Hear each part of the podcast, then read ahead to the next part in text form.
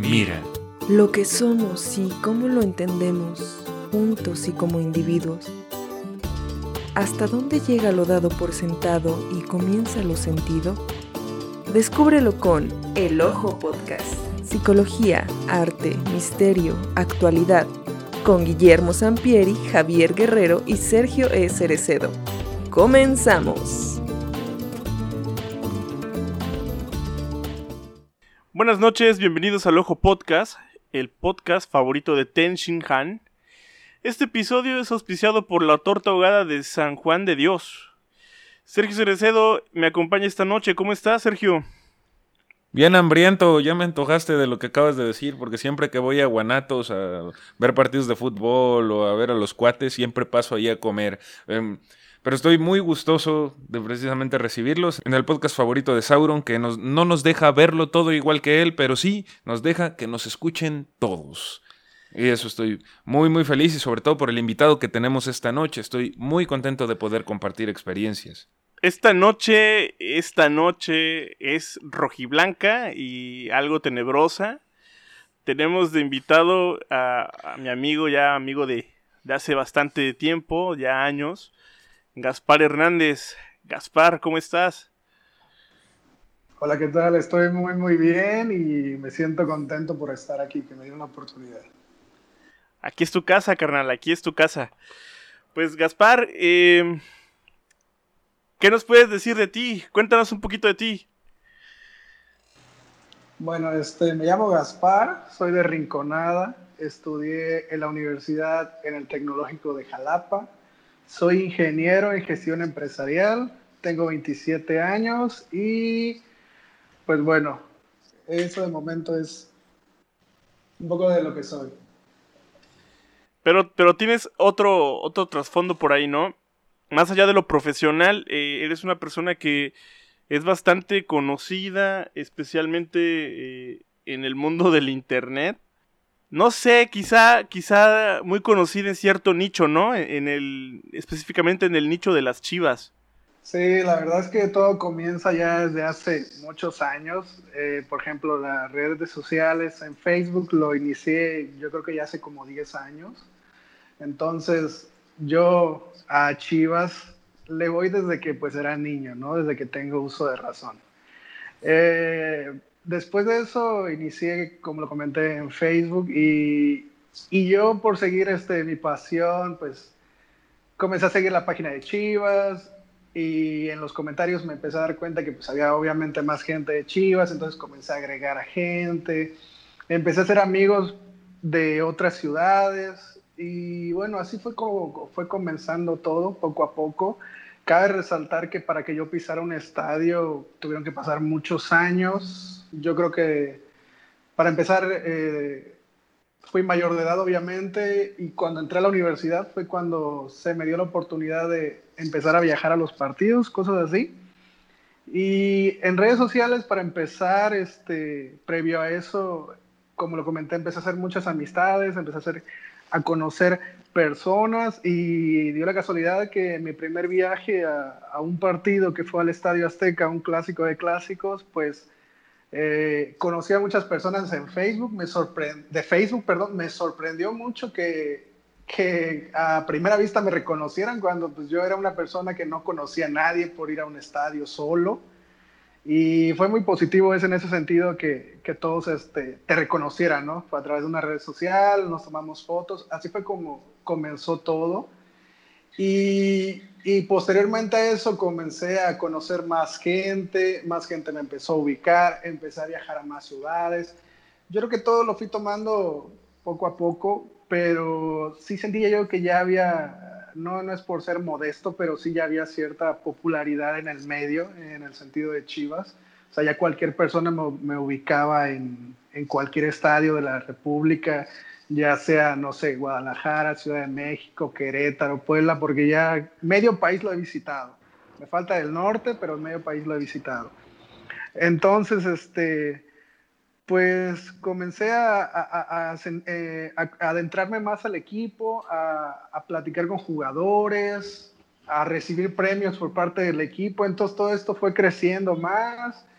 Eh, empecé a hacer este, memes de Chivas que se hicieron muy virales, empecé a editar videos que se hicieron muy, muy virales también. Por ejemplo, hace poco edité unos de cuando Monterrey le ganó al América en la final y, y algunos de este videos llegaron a más de medio millón, como, como 14 mil compartidas. Entonces, este, ya, ya hay mucho, muchas personas que me ubican, como lo vuelvo a reiterar, en todo el país en redes sociales sí ya he tenido, ya he tenido mucha viralización, tanto en Facebook, Instagram, en Twitter también. Cada que publico un estado referente a Chivas, no sé, llega a 700 mil likes y siempre opiniones buenas y malas porque se hacen muy virales los comentarios.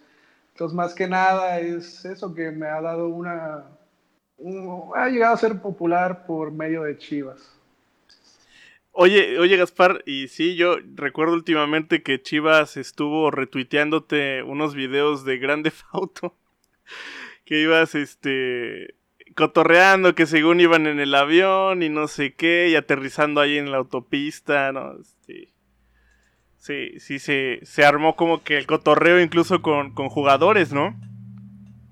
Sí, eso fue hace, ahorita que comenzó la pandemia, porque se canceló el torneo y comenzó el, el torneo de la I-Liga, donde jugaban en, PlayStation los jugadores, al el torneo oficial, todos los equipos tenían que jugar contra todos. Entonces, yo comencé porque vi que un chavo compartió un meme precisamente de Grande Foul y, este, y le puso la, la, el jersey de Chivas. Y yo dije, oye, tiene que ver, ¿no? O sea, hacer memes porque pues están jugando obviamente un videojuego y como que del FIFA no vas a sacar así tanto contenido y se me prendió la idea, ¿no? De, de hacer videos este, de grande foul, poniéndole el audio, poniéndole el audio, perdón, de, este, de cánticos de la porra de Chivas. Eh, por ejemplo, grababa yo un autobús de grande foul y le ponía los cánticos de la porra de Chivas, entonces señal de que, de que, el, de que el autobús de la porra iba, iba ahí, ¿no? En el videojuego.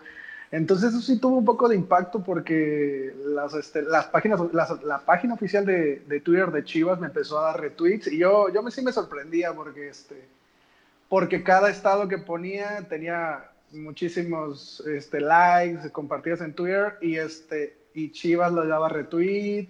Siempre citaba mis tweets, o sea, cada que había un partido de la liga, que eran cada tres días, yo preparaba un video de, como dices, editado de Grande Foul y, este, y Chivas lo retuiteaba, ya era así como que, como que ya, era de, de, que lo iba a hacer. Y todo eso también generó, generó este, más, este, más conocimiento a mi, a mi cuenta, porque por hacer eso sí me siguieron más personas en, en Twitter.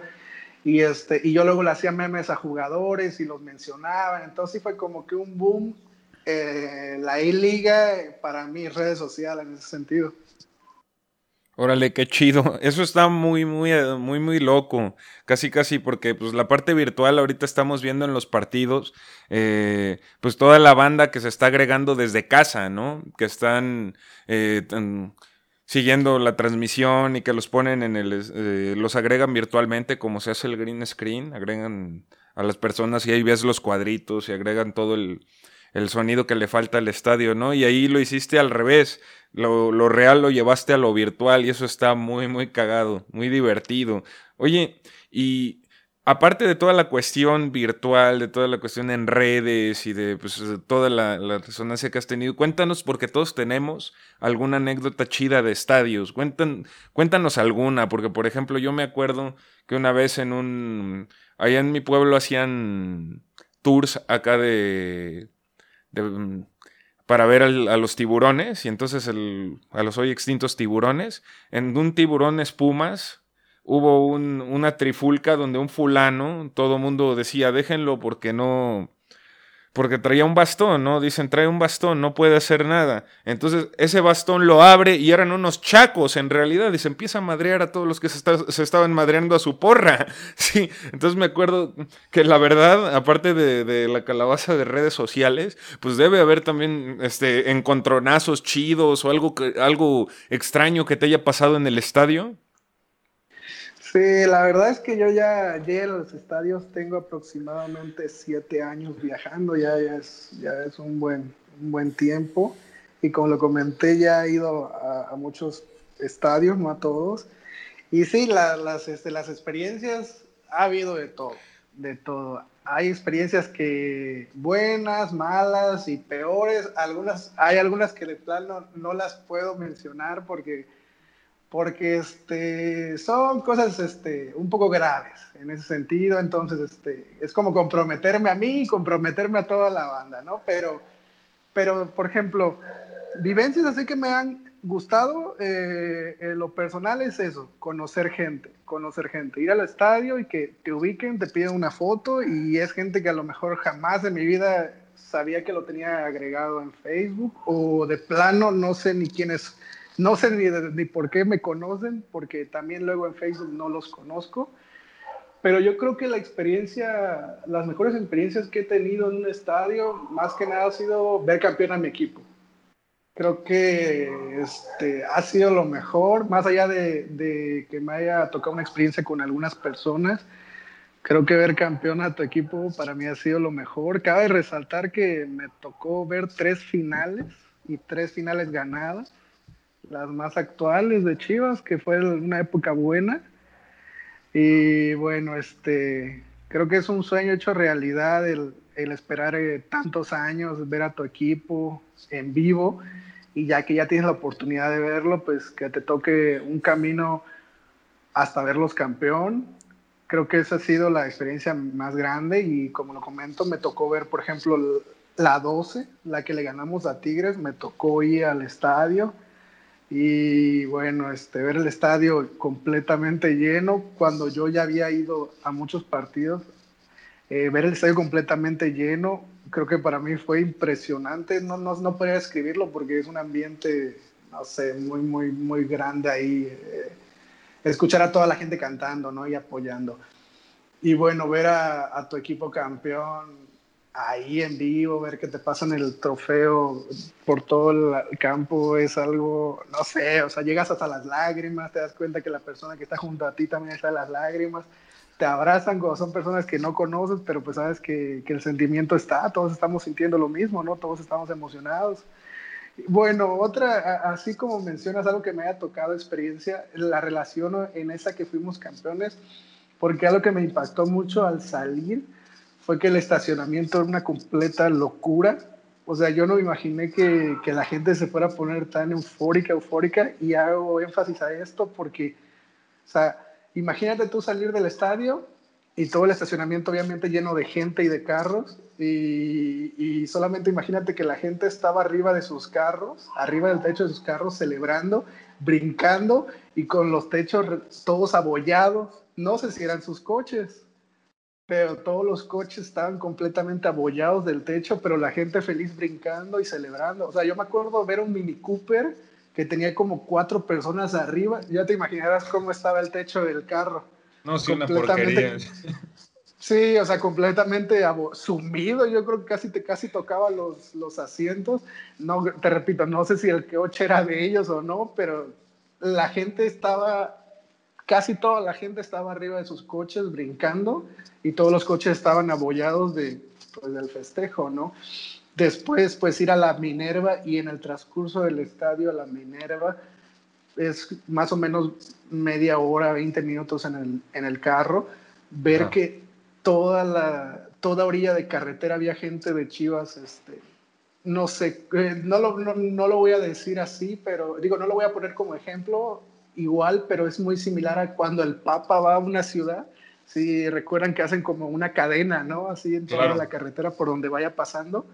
Pues así fue con Chivas, o sea, desde que salimos del estadio hasta llegar a la Minerva, toda la orilla de carretera había gente, gente esperando pues el paseo de Chivas, ¿no? Entonces, llegar a la Minerva, ver la Minerva que es una, un, este, un redondel de cuatro carriles, completamente lleno, lleno, lleno. O sea, yo, yo me impresioné de ver la cantidad de gente que había. No podías caminar, o sea, era una locura total. Toda la gente gritando, celebrando, te contagias. Pues no sé, porque todos estamos sintiendo en ese entonces un sentimiento muy grande. Pues y creo que para mí, para mí esa fue la mejor experiencia, más allá de trancazos porque eso, eso es de todos los días. Por ejemplo, la última vez que fui al Estadio Azteca, me tocó ver así dentro de la grada que el tiro de esquina se estaban agarrando a golpes unos y los de abajo te gritan y los de acá les avientan cerveza, o sea, eso, eso, eso es el pan de cada día en cada estadio, ¿no? Eso, esas experiencias son más, más comunes, como te digo, ya como vas a muchos estadios ya lo ves bien X, no, no es algo que me, que me tome mucha la atención cuando veo a alguien golpearse, porque digo, es algo de, de, de, cada día. Pero sí, las experiencias más grandes que me han pasado son esas. Ya de ahí en fuera me ha tocado a mí directamente que me, me echen gas pimienta, gas lacrimógeno, o sea, me ha pasado de todo.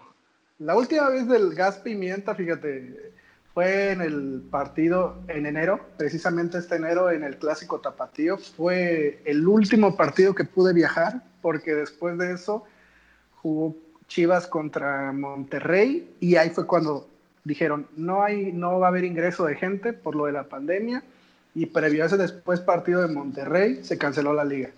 Así que yo fui digamos un partido antes de que se cancelara la liga fui al clásico tapatío, estábamos ahí en la grada, eh, Chivas metió un gol y cuando mete el gol, pues obviamente todos celebramos. Y fue raro porque yo empecé a sentir que me ardían los ojos y yo dije, pues qué raro, porque, o sea, ¿por qué me arden los ojos, no?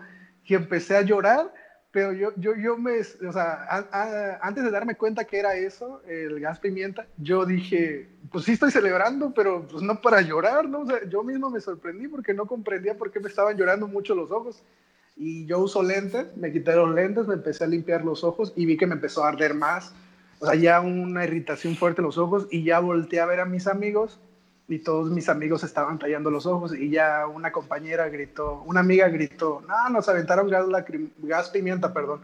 Y sí, o sea, el policía estaba ahí abajito de nosotros y nada más por celebrar nos aventó gas pimienta. O sea, esa es una de las experiencias que, que te toca. Y ya al final, pues que la policía te, te corra el estadio, casi casi pegándote. O sea, el fútbol tiene su lado bueno, pero cuando entras al mundo de la, de la porra o de la barra, de, de, cualquier equipo, porque yo no, no, no, es que me ponga la bandera igual de Chivas, yo lo he visto en cualquier equipo, les va como en feria, tanto en la policía como en la organización, o sea, la policía siempre te va a estar, en lugar de que poner informa, eh, en lugar de poner organización, pone desorganización, golpea a la gente, entonces vives de todo.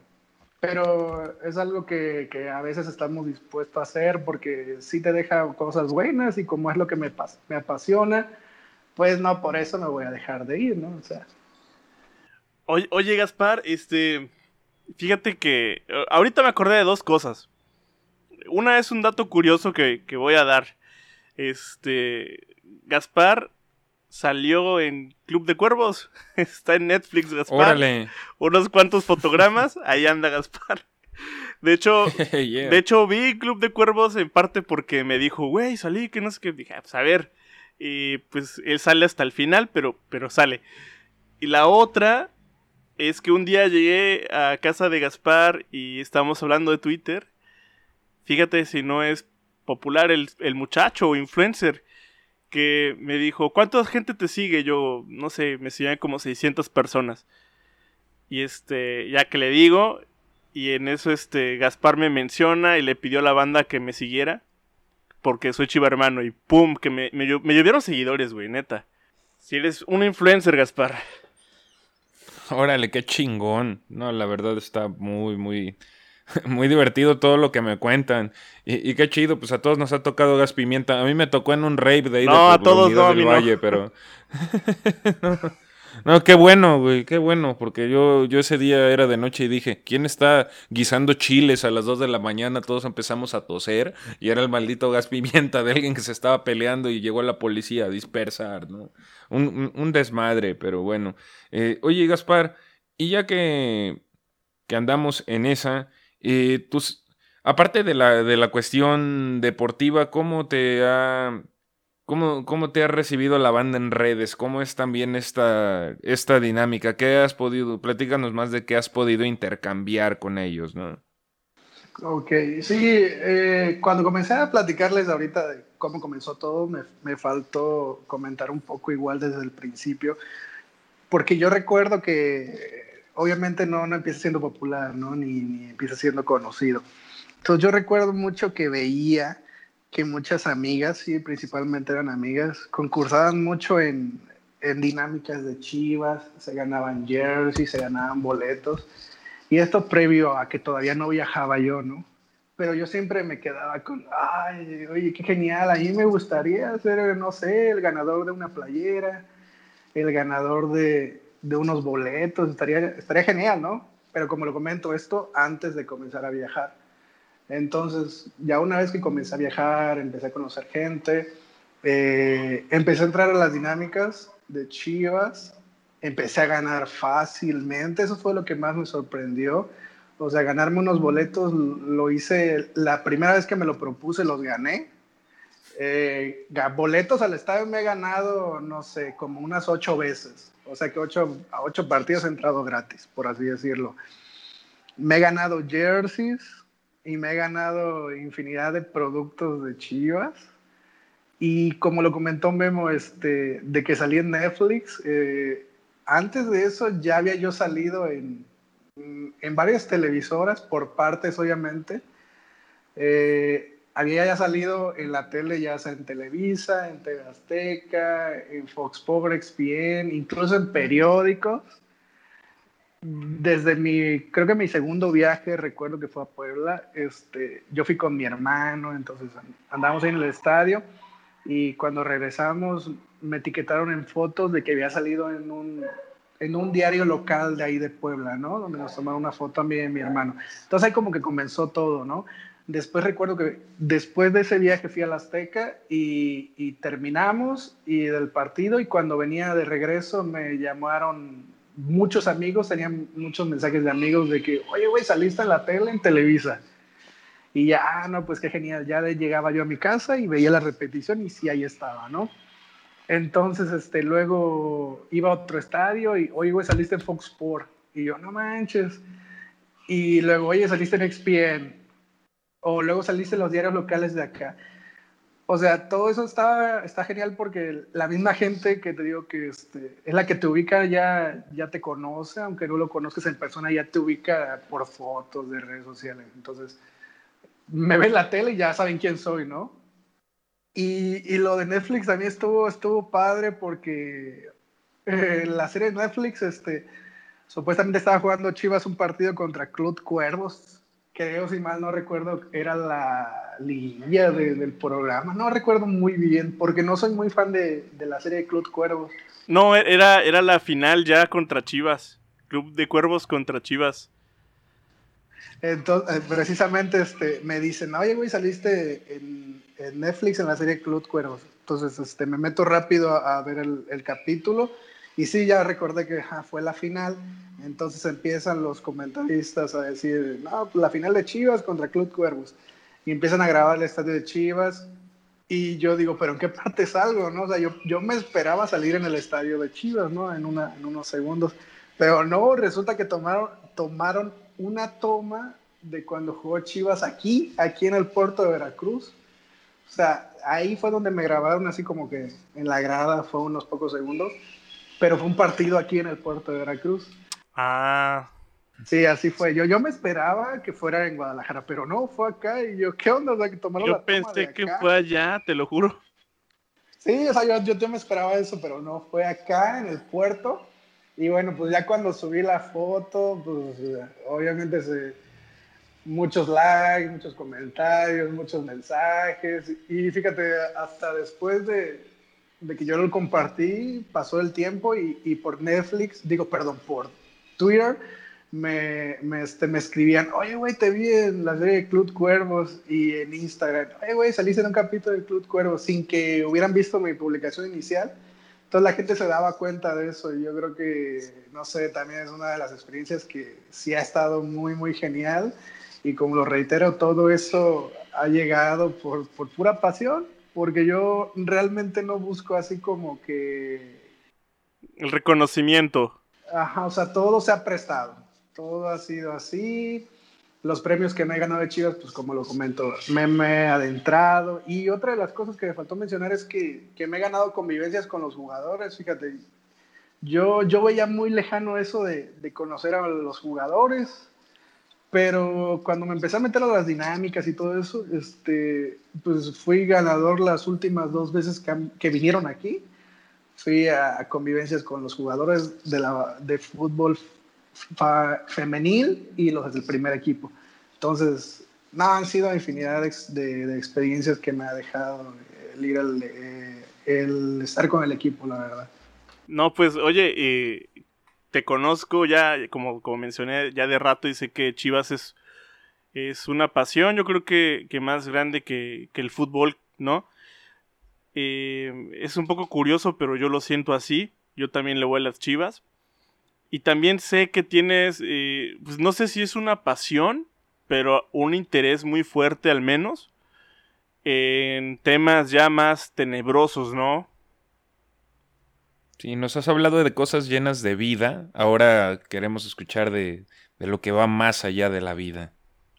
Cuéntanos, ¿qué onda contigo y eso? Adentrándonos un poquito más del tema paranormal. Ya cambiando de tema de, bruscamente, pero, pero vaya, hay algo, ¿no?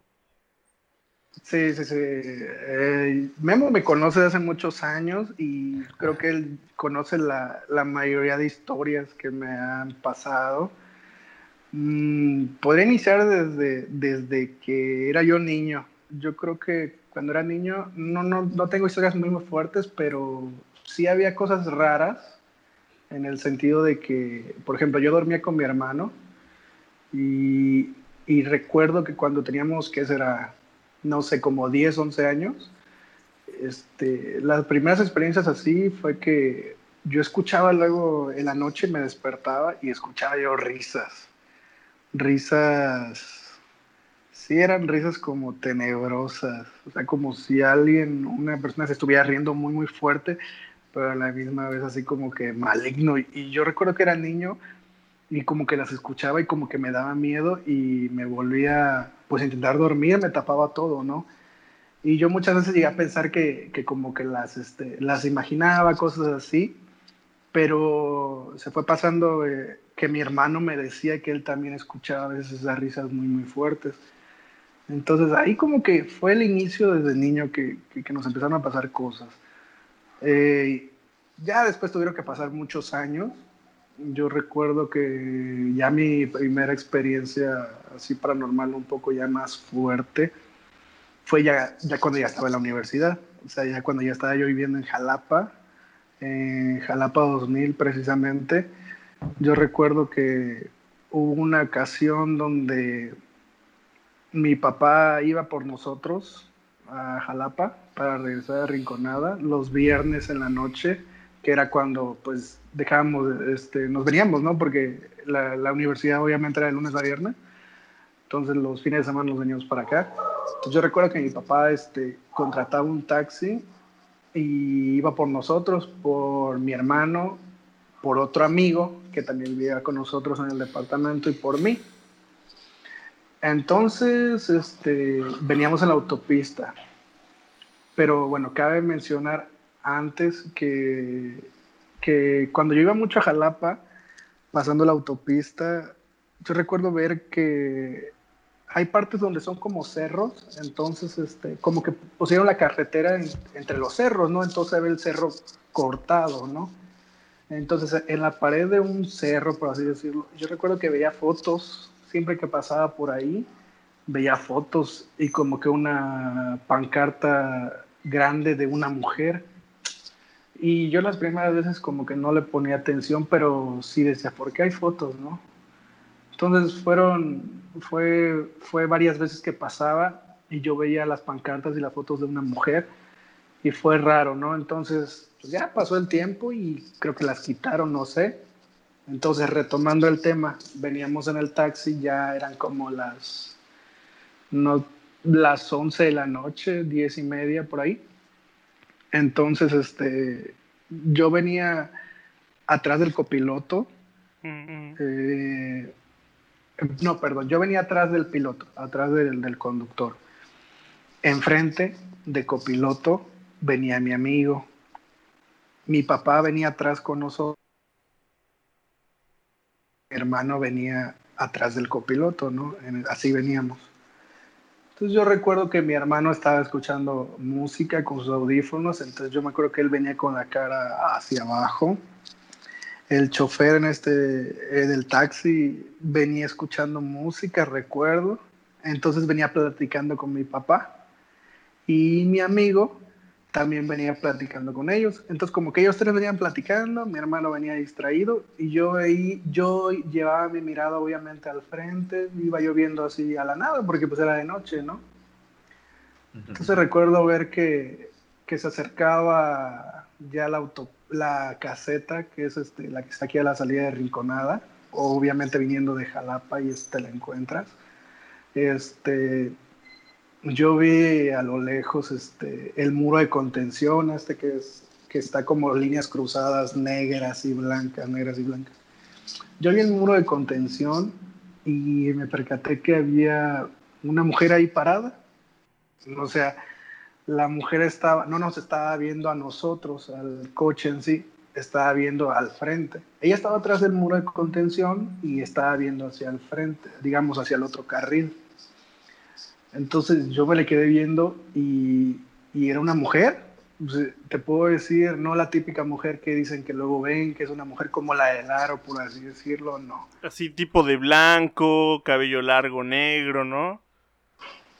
Fíjate, estuvo raro porque sí estaba de blanco, pero no como todos dicen que con un vestido, que la no, no. Era una camisa blanca. O sea, yo le veía el brazo. Estaba así, te de lado yo le alcancé a ver el brazo, la manga de la camisa blanca. Eso sí, tenía el cabello al frente, como por así como dicen, como la el aro. Pero aquí lo curioso es que no era cabello negro, era cabello rubio, una muchacha rubia. Todo, todo, esto lo estoy describiendo porque pasó rápido, ¿no? El coche no iba muy lento, iba un poco rápido y solamente fueron cuestiones de segundos, pero lo estoy tratando de describir para que porque literalmente cuando lo recuerdo es como si yo lo estuviera recordando en cámara lenta. O sea, está raro porque lo recuerdo no así como si nomás hubiéramos pasado frente a ella y ya, no. Yo lo recuerdo como en cámara lenta. Cuando la vi, que estaba parada ahí. Entonces el coche se fue acercando y yo me le quedé viendo así, como que es una chava aquí, ¿no? Y, y rápido como que vi a los lados y no había ningún coche. Entonces, o sea, que va a ser una muchacha en la autopista sola. Entonces, el coche se fue acercando y yo me di cuenta que le pude ver parte de su mejilla, de su cara, y, no tenía rostro, o sea, eso es lo raro. O sea, no le vi boca, no le vi nariz, no le vi ojos, solamente le vi como, no te, es que es raro porque no tenía cara, o sea, solamente era piel, por así decirlo. Entonces yo la vi, nos íbamos acercando y yo pensé en decirles a todos, miren, pero estuvo, lo, lo, comento así porque estuvo muy raro porque cuando yo la vi quise decir miren, así para que todos voltearan a verla, pero no sé, el subconsciente me dijo, todo esto fue cuestión de segundos, como que el subconsciente me dijo, no les digas nada porque se van a voltear. O sea, eso estuvo muy raro porque yo casi casi pude imaginarme lo que iba a pasar, que si yo les decía, miren, el güey este, el chofer iba a voltear y, y se iba a dar un volantazo y nos íbamos a accidentar. Entonces fue raro porque quise decirles, miren, no les dije, el coche avanzó y llegó el momento en tenerla a un lado de nosotros. Yo dije, voy a voltear, voy a voltear y giré mi cara hacia ella. Y cuando ya íbamos a pasar así literal a un ladito de ella, algo sonará muy mamón, pero algo me dijo, no la veas. Y quise verla, pero como que no. Y volteé al frente y ya no la vi, no la vi a la mujer. No, le vi, no la vi de frente, bien, bien de frente. Entonces el, el, taxi pues siguió avanzando y yo veía que pues mi hermano estaba viendo para abajo, mi papá estaba como que platicando todo bien X y yo les dije, oigan, este, ¿no vieron a la mujer aquí a un lado de la carretera? Y todos, ¿qué? Y todos me voltearon a ver, ¿cuál mujer? Y yo, sí, o sea, había una mujer aquí había de carretera de blanco. Nosotros, junto a la carretera todos no, no, no vimos y el taxista rápido empezó a, ver por el retrovisor, pero pues, era de noche, o sea, que vas a ver ya? Si dejaste una persona atrás, ¿cómo la vas a ver, no? Entonces, este, fue muy raro. Y otra, otra curiosidad fue que en el momento que les dije, ¿vieron eso? Que no sé qué, que no sé qué. Todos, no, pues no vimos. Sentí como si me hubieran pegado. bueno, no como hubieran pegado, sino la sensación de cuando te pegan en los bajos. Cuando te pegan en los bajos, todo, todo hombre sabe cómo se te revuelve el estómago por dentro así horrible. Hasta con asco. Esa misma sensación sentí así como sentí como, como, como que algo adentro del estómago se me empezó a mover así horrible, como una sensación de, vómito y las piernas me empezaron a temblar así como, no sé, una temblar así raro, raro. O sea, yo creo que era pues obviamente el miedo y yo me agarraba las piernas y no me dejaban de temblar, no me dejaban de temblar. Y, y todos se dieron cuenta que me estaba sucediendo eso, porque ya como que todos me estaban viendo porque le estaba platicando que había una mujer. Entonces todos dieron cuenta que me estaban temblando mucho las piernas, yo me las agarraba y la sensación esta de vomitar, de vomitar, de vomitar. Entonces eso también fue muy, muy raro. Yo creo que eso fue, no sé, la impresión o el miedo después de ver algo así grande. Porque yo te digo, o sea, no había ningún carro, no había, o sea, no tendría por qué estar una mujer ahí parada. Y literalmente era una mujer. O sea, no puedo decirte como que vi la silueta. No, no, no o sea, como si estuviera realmente parada ahí, ¿no? Nada de una sombra ni nada. O sea, como que luego, luego entre las experiencias paranormales que muchos cuentan, no, pues vi como que una silueta, como no, no, o sea, yo sí vi como si una mujer casi, casi real, o sea, real, estuviera ahí.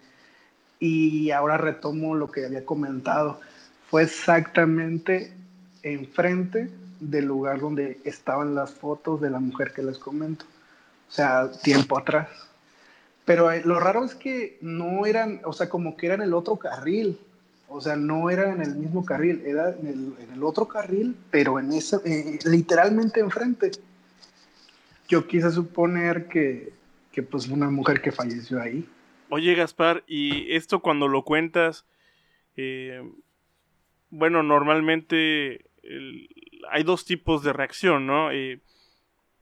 ¿Tú a qué te has enfrentado cuando, cuando hablas abiertamente de, estos temas? Pues a las personas que les he platicado, eh, siempre va a haber interés, porque creo que a todos les interesa mucho el tema paranormal, pero creo que todo ha sido muy, muy positivo. O sea, mucha gente sí me ha creído, nadie me ha cuestionado, porque en ese sentido, yo soy una persona que le gusta hacer muchas bromas y cosas así, pero cuando son de temas paranormales que tengo muchas experiencias, yo sí les trato de decir, realmente, o sea, me pasó, no te voy a inventar, no te voy a inventar algo que no, o sea, te, te, estoy contando algo que es real, real. Entonces, creo que cuando lo platico, mucha gente sí se interesa y, este, opiniones compartidas, a veces tratan de, de, dar una explicación, pero yo sé que no, lo que vives así no, no realmente no tiene mucha explicación o no sé en la psicología que pudiera ser. Híjole, es un tema ya un poco complicado, ¿no? Eh, responder esa pregunta eh, creo que podría abarcar un programa completote, pero sí, normalmente eh,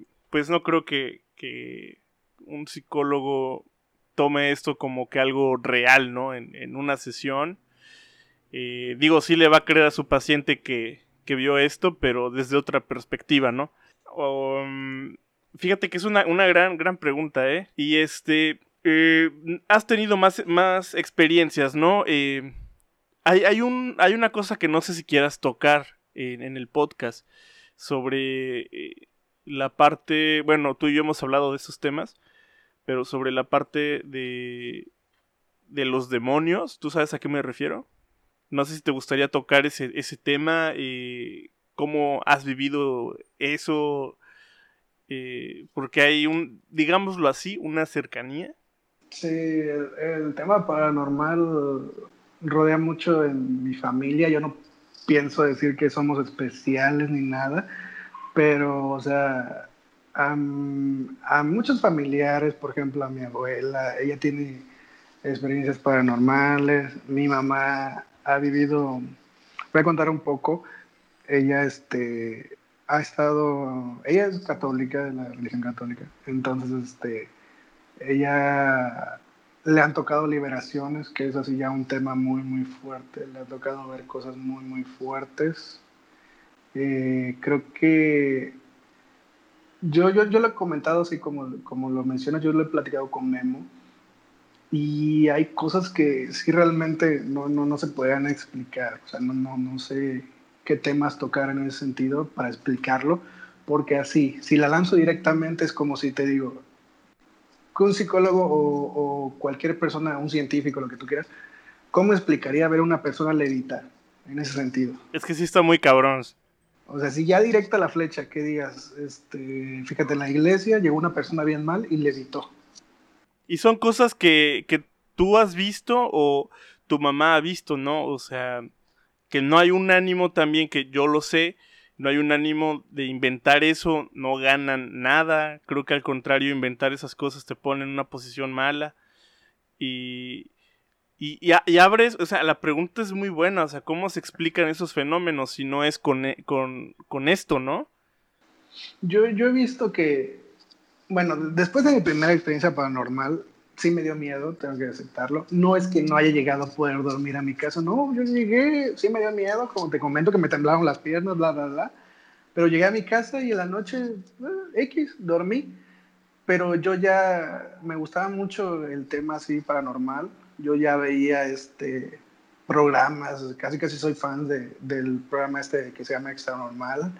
Y fíjate, oh. eh, eh, es, es, por la curiosidad de, de ver así cosas que se aparecen pero más que nada sí me gusta, me gusta mucho ese programa porque las personas, estos expertos que están ahí supuestamente, te explican, te explican muchas cosas que cualquiera que no crea te va a decir, ay, eso es tontería, ¿no? Pero, por ejemplo, desde que te dicen, no, es que este fantasma necesita ayuda, o, o sea, tú puedes, si te pones en el lado que no crees, vas a decir, ay, güey, ¿eso qué, no? Pero a mí me gusta entender el porqué de las cosas. Entonces, en, en, opiniones distintas, así como lo dije, una persona que levita o, o, ver ya casos muy, muy extremos de, de, posesión y cosas así, muchos lo, lo relacionan con la esquizofrenia. O sea, dicen, ajá, que tiene mucho que ver y, y, yo, yo, o sea, yo me puedo poner en, esa, en ese lado y decir, ¿sabes qué? Es una persona que sufre de eso, ¿no? Pero, o sea, ver ya un fenómeno de esa dimensión, o, por ejemplo, otro, por tocar otro, otro, otro, otra, otro caso donde una persona esté mal y de repente este, le empieza a salir barba, así, a una mujer le empieza a salir barba en cuestión de segundos. De, la nada. De la nada, bueno, obviamente está mal, la, la mujer, digamos, está en, en, ese estado grave, pero que tú la veas gritando, forcejeando y le salga barba, o sea, es, ¿qué dirías, no? No, y fíjate que, que lo que comentas es, es, o sea, está muy cañón, ¿no? Porque dices que a estas personas con, vamos a decirlo así, con una supuesta posesión, dicen que tienen esquizofrenia. Digo, realmente muchas veces sí puede ser el caso, ¿no? Yo creo que sí. Pero si hay cositas, ¿no? Por ejemplo, como fenómenos de personas que empiezan a hablar pues, un montón de idiomas que en su vida este, han estudiado, ¿no? Entonces, este fenómeno que se llama xenoglosia, pues sí, sí se, se reporta y es bastante curioso, ¿no? Yo por eso como que le, la neta respeto mucho, mucho eso. Y más si comentan eso que dices, Gaspar, de que son cambios físicos repentinos, pues sí dices de dónde, ¿no? Eso está muy cañón, güey. Sí, o sea, yo ya, ya se las aventé ya la grande porque, bueno, y me faltan más, más cosas que, que conozco, que sé pero ese es uno de los detalles que yo les pudiera decir que si realmente no hay una explicación. O sea, vuelvo a tomarlo del tema de la esquizofrenia. O sea, es personas que, no sé, empiezan a convulsionar, empiezan a voltear los ojos y a gritar cosas así, ¿no? Que yo podía entender que eso es normal de, de ese síndrome o esa enfermedad. Pero ver, o sea, ese tipo de cosas, ya una persona levitar, o sea, ya, ya es algo grande, grande que, ¿quién lo puede explicar, no? Yo no, sin duda yo no. Yo menos.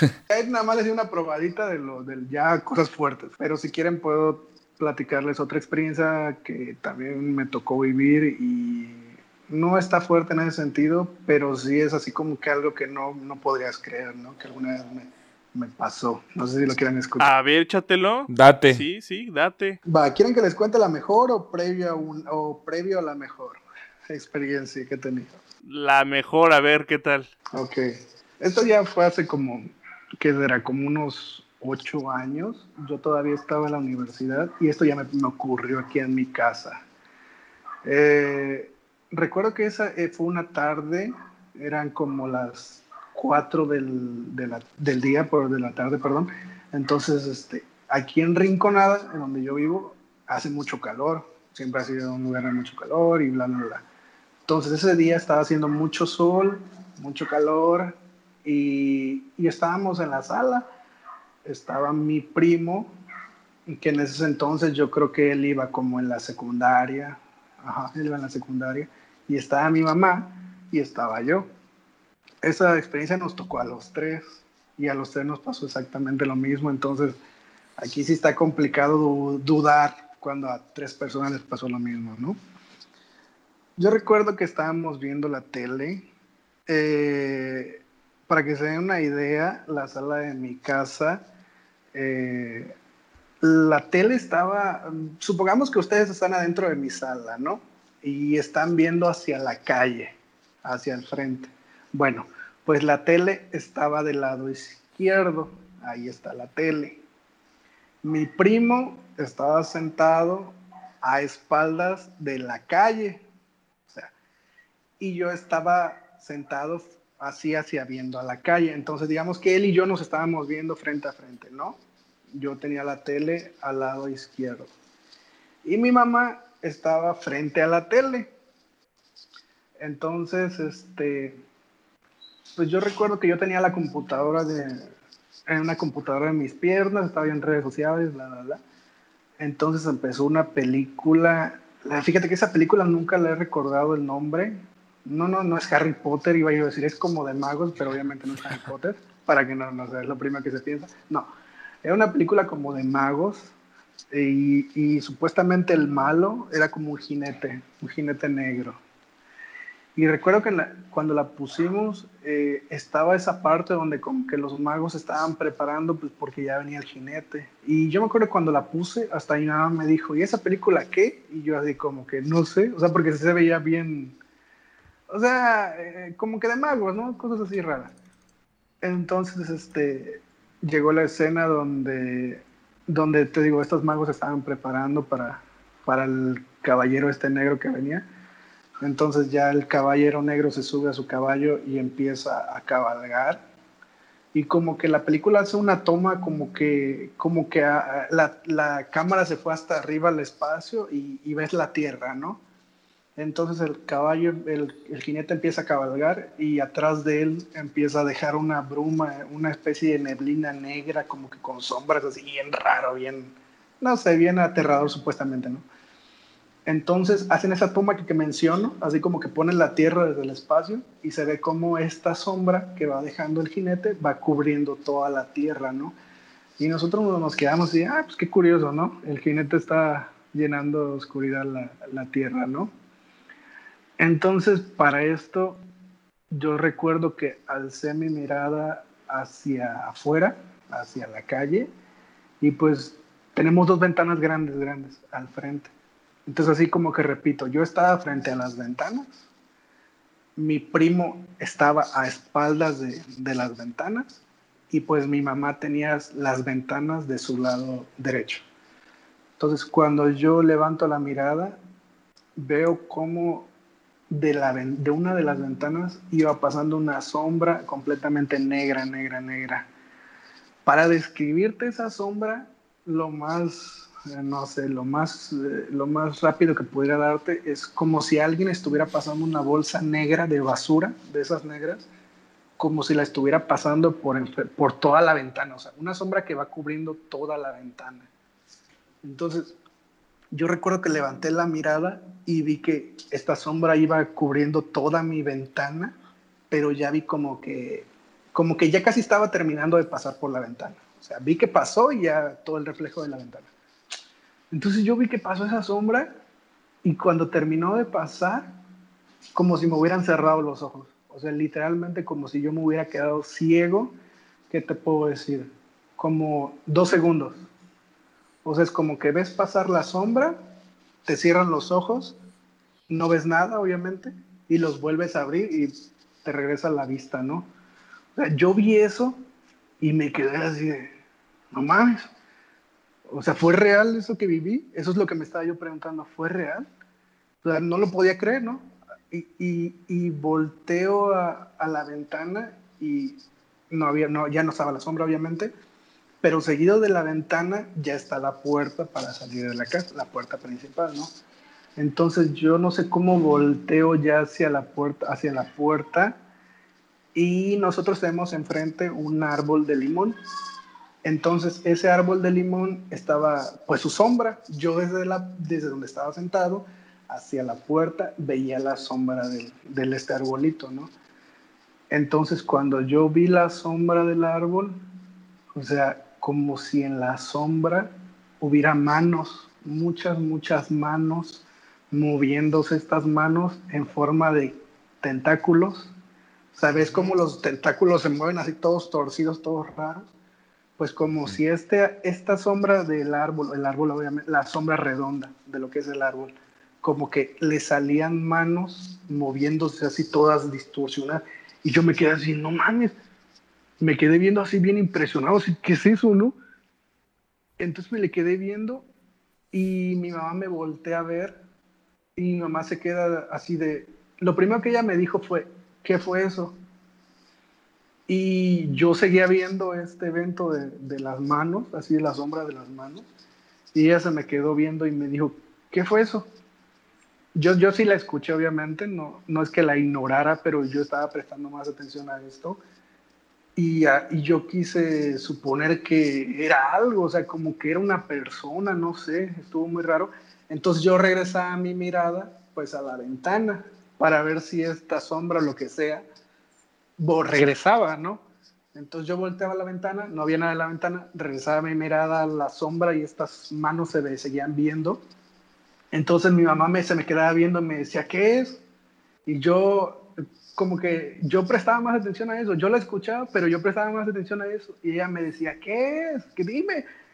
Y cuando ya me gritó así fuerte, ¿qué, ¿qué fue eso? Yo me paré porque ya dije, voy a ver ya qué chingados es eso, ¿no? Ya voy a ver. Entonces, en el momento que yo me paro así casi casi corriendo, la puerta la tenía tres metros, si acaso de mí dos metros, súper cerquita. Cuando en el momento que yo me paro a salir afuera, se desaparecieron las sombras las manos se desaparecieron. O sea, ya cuando yo me paré, ya nada más se veía la sombra del, del árbol. O sea que tu mamá también vio este evento del árbol. No, no, no. Ella estaba a espaldas de la puerta, entonces ella no estaba viendo absolutamente nada. Ella me estaba viendo a mí como yo veía para hacia la ventana y regresaba mi mirada a la puerta. Regresaba la, mirada a la ventana. Pues a, ¿qué lo fue que lo que preguntó? Ella me preguntaba, bueno, como te comento, me paré rápido y en el momento que me paré se desapareció la, sombra de las manos. Ajá. Fui a, sí salí afuera de mi casa al patio y no había absolutamente nada. La calle estaba sola, no había nadie afuera, nadie, nadie, absolutamente nadie.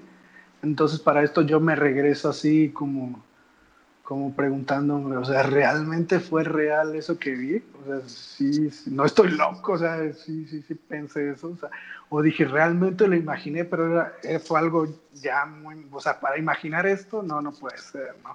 Entonces yo llego con una cara de impresionado y me siento donde yo estaba y mi mamá me dice, ¿qué fue? ¿Qué viste? Y así casi desesperada, ¿no? Y ah, yo le digo, y yo le digo, es que, o sea, yo le iba a decir, es que no, no, no, no sé qué decirte, o sea, no sé cómo explicar.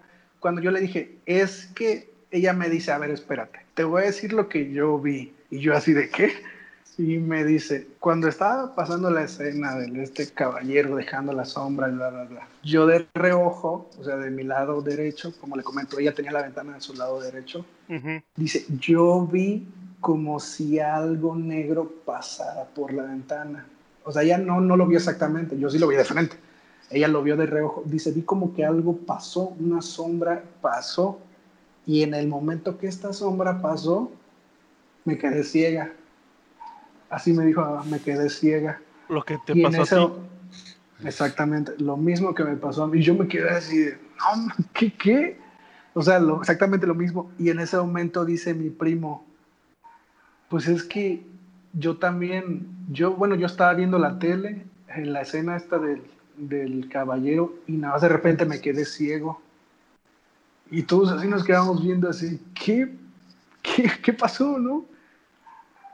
Y, y, pues le comenté a mi mamá, es que, ¿sabes qué?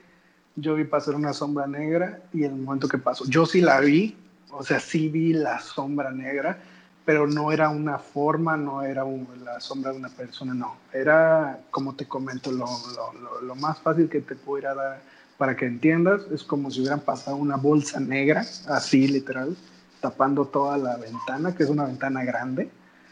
Entonces pa, terminó de pasar esa sombra y empecé a ver esto de las manos.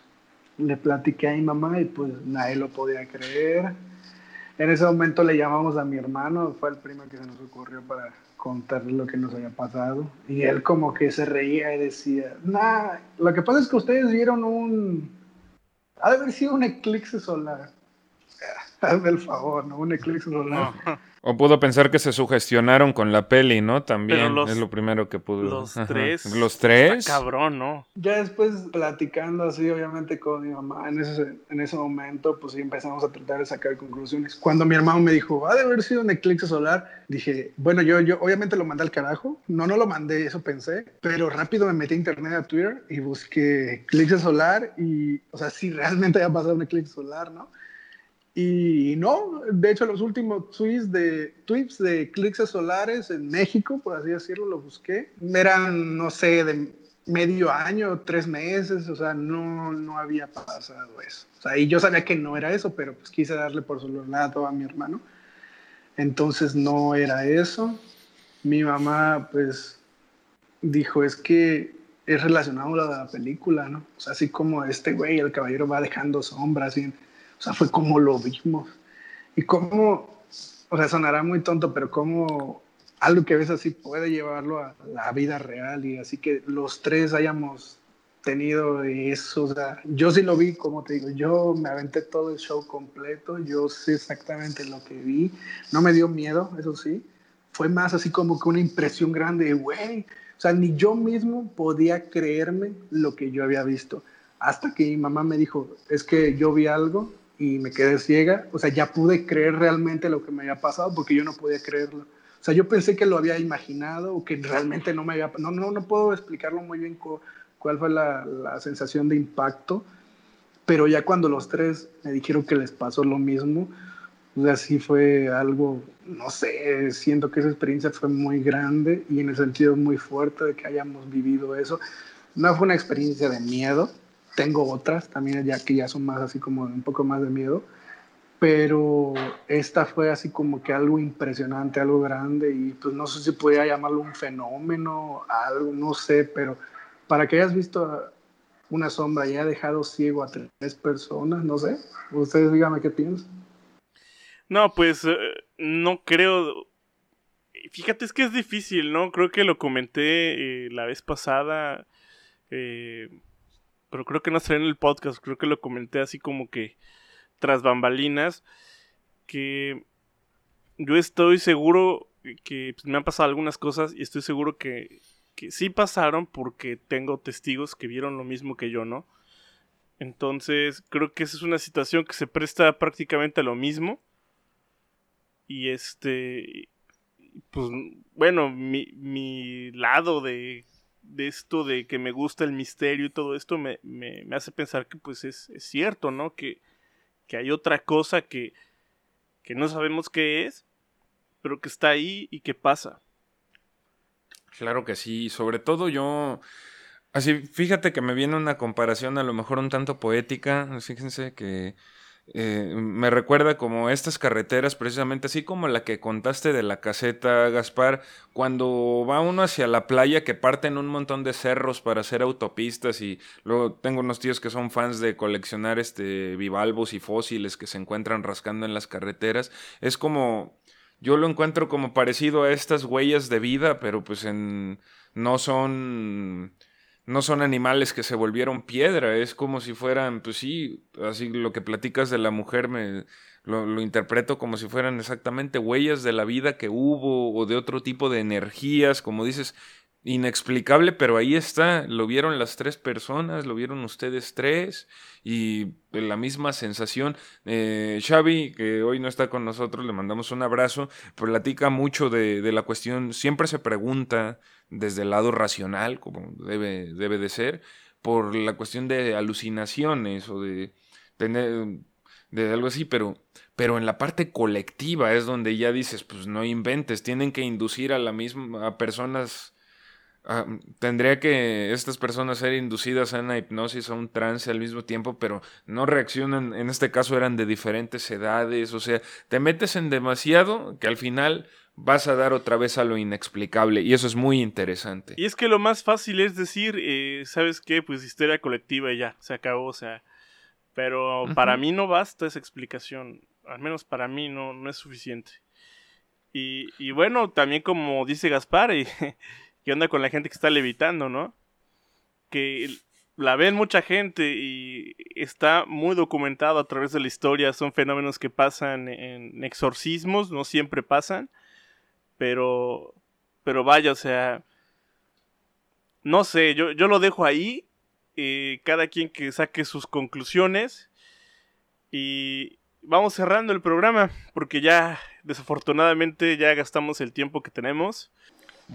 Muy bien, pues Gaspar, te agradecemos muchísimo el haber confiado en nosotros con todas estas anécdotas, exactamente desde la euforia de un estadio lleno con un equipo campeón hasta lo que hay mm, más allá de nuestro entendimiento, esto que nos da miedo, que nos eh, cambia la visión de lo que conocemos. Te lo agradecemos mucho, Gaspar. Esta es tu casa cuando quieras volver a seguirnos platicando, que creo que se presta para una futura temporada que va entre octubre y noviembre. No, pues muchas, muchas gracias por, por el espacio.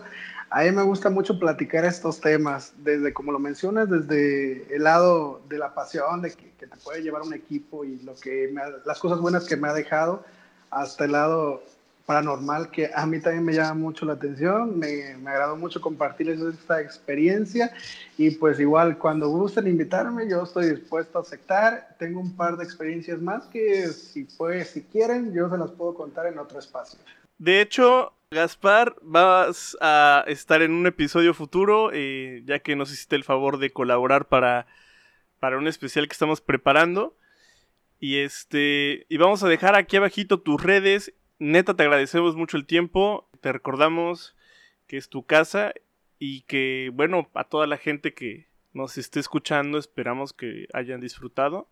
Que nos regalen una suscripción, una manita arriba o una manita abajo, como, como vean. Este, que compartan, ¿no? Esto fue el Ojo Podcast, el podcast favorito de Sauron. Hasta la próxima. Bye, un gusto.